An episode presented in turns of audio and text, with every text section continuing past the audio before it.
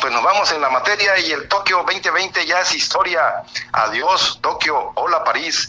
La ciudad japonesa dio el pase de la estafeta como sede olímpica a la capital francesa para 2024 en emotiva clausura apenas el domingo anterior. Tokio se dio el relevo a la ciudad eh, de París de los Juegos que acogerá dentro de tres años con un acto simbólico celebrado en la ceremonia de clausura y una conexión en directo con la capital francesa, el Estadio Olímpico de Tokio, que apenas hacía unas horas fue testigo de las hazañas de todos los deportistas, los que no tienen límites. Una vez más se convirtió en la pantalla del mundo con su monte Fuji ardiendo en una llama perpetua, lejos de los, de los tonos sobrios de la inauguración, donde el mensaje tenía que ser otro. La noche del domingo encumbró en las pantallas los momentos de estos Juegos en homenaje a la perseverancia que enfrentó contra todo a la pandemia que azota al mundo entero. El monte Fuji que iluminaba el Estadio Olímpico se cerró de pronto como un volcán en erupción que después de semanas de furia encuentra la calma. La llama se apagó en Tokio, pero se encendió en París. El 2024 ya espera. Tokio dice arigato a unos Juegos Olímpicos que a punto estuvieron de no ser, pero fueron. Por otra parte, pues el deporte mexicano sufrió, sufrió bastante en este 2020 allá en Tokio en donde fue luz y sombra. Se fueron los Juegos Olímpicos y como cada cierre de ciclo en el deporte de la República Mexicana se debe hacer un detallado análisis de una delegación conformada por 162 atletas en 29 deportes, únicamente se lograron cosechar cuatro preseas de bronce, cifra que del año 2000 para acá solo supera las tres medallas de Atenas 2004, aunque en aquella edición se registraron par de plata y un bronce. Las cuatro conquistas de Tokio 2020 también igualan el total obtenido en 2008 en Beijing, pero en tierras chinas el representativo azteca brilló con los dos oros de Taekwondo.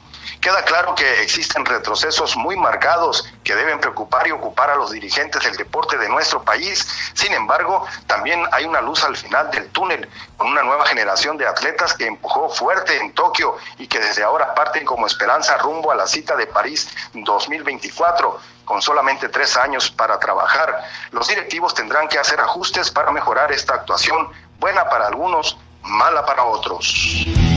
Precisamente entre las revelaciones de Tokio 2020 tenemos a la subcaliforniana Gabriela Agúndez en los clavados que se trajo la medalla de bronce, además de Jorge Orozco en tiro deportivo, Alexa Moreno en la gimnasia artística y la selección mexicana de softball que tuvo por ahí una pequeña polémica y ellos quedaron en cuarto lugar, tanto Jorge Orozco como Alexa Moreno y la selección de softball.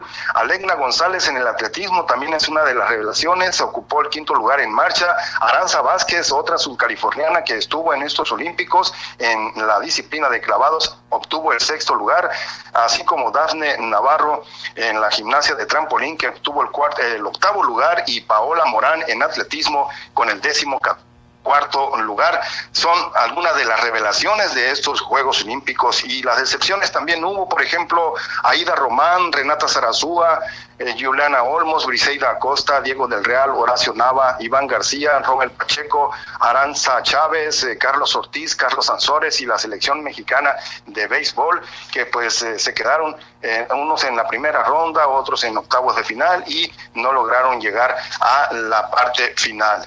Y mientras tanto en el fútbol olímpico, desde Londres 2012, la vara ha quedado muy alta, por eso el fútbol no podía permitirse otro papelón como lo fue el de hace cinco años en Río de Janeiro cuando dijo adiós a las primeras de cambio.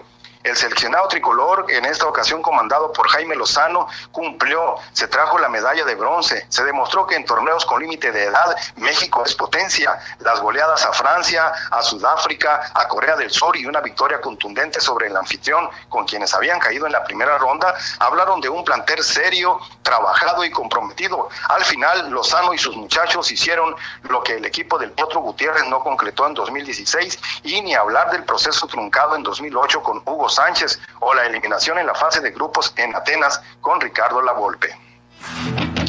Pasando a la información estatal, pues ya continúa el regreso de los atletas eh, olímpicos a nuestro país y están siendo recibidos a grande la tarde de este lunes, a su regreso a Baja California Sur, la deportista Gabriela Agúndez García tuvo una cálida recepción en el Aeropuerto Internacional de nuestra ciudad de La Paz, donde familiares y amigos recibieron a la flamante medallista olímpica de Tokio 2020 y no podían faltar las notas del mariachi. A su arribo a su tierra, la clavadista olímpica dijo que en tres años irá a París en 2024 para buscar no solo la medalla en la prueba sincronizada, sino también la individual, que esta vez estuvo muy cerca de lograr. En su primera participación en la máxima justa deportiva a nivel mundial, Gabriela Agúndez García dijo que en Tokio 2020 se dio cuenta de que el trabajo, la dedicación y el compromiso rinden frutos. clasifiqué a las series mundiales del próximo año en las dos pruebas, sincronizados e individual, así que voy a estar en estas competencias, los jueces ya me van a conocer más, estoy muy motivada y vamos a trabajar mucho para París 2024, manifestó la medallista de bronce en Tokio 2020 al llegar aquí a la ciudad de La Paz.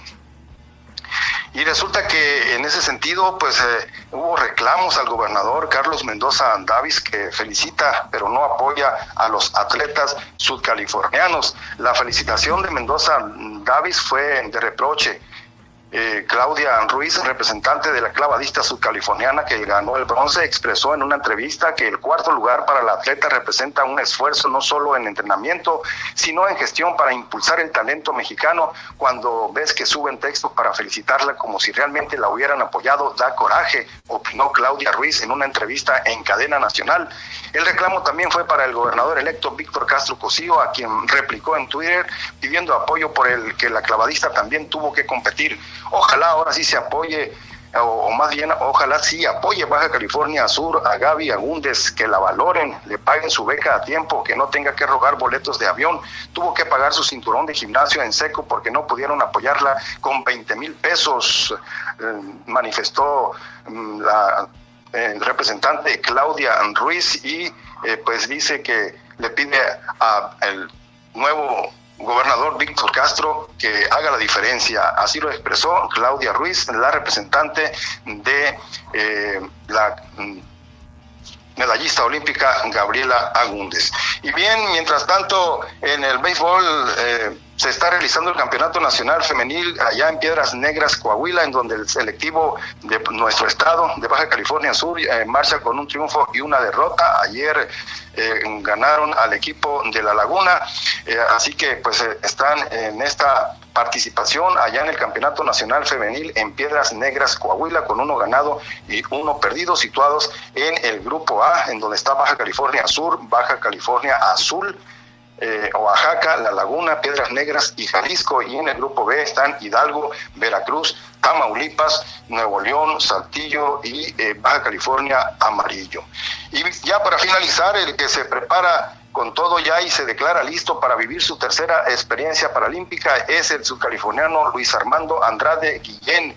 El nadador viajó la madrugada del domingo anterior a Tokio, Japón. Ya se encuentra en aquella en aquel país donde en unos días estará haciendo su presentación en la que será su tercera participación en Juegos Paralímpicos como uno de los dos subcalifornianos que representarán a México y a Baja California Sur, por supuesto, ya que en unos días más estará haciendo lo propio la atleta Carolina Castro Castro. Andrade Guillén forma parte del primer grupo de atletas mexicanos que eh, hicieron su arribo a la Villa Olímpica, donde permanecerán realizando los últimos entrenamientos para iniciar a partir del 25 de agosto su participación en la justa mundial en la paranatación, teniendo como objetivo la conquista de medallas. Luis Armando nadará tres pruebas. Los 100 metros eh, serán el día 6 eh, a las 6 de la tarde del día 24 de agosto, tiempo de Baja California Sur a las 6 de la tarde, para después esa misma noche, aproximadamente a las 2 de la mañana, eh, será la final de los 100 metros libres. También competirá en 200 metros combinados para el viernes 27 de agosto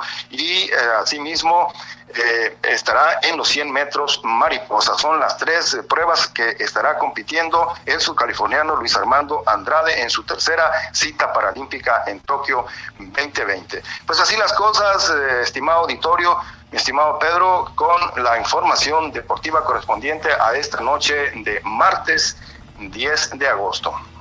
Excelente, gracias a ti, mi estimado Leonel, gracias por esta participación que tienes aquí en Heraldo y como siempre sigue siendo tu casa, las puertas abiertas para que continúes en esta sección tan importante de los deportes los lunes y los viernes, pero como ayer eh, nuestro buen amigo Silvianito, le digo yo a la gente que aprovechó bien el tiempo, pues lo felicitamos también. Gracias, Leonel.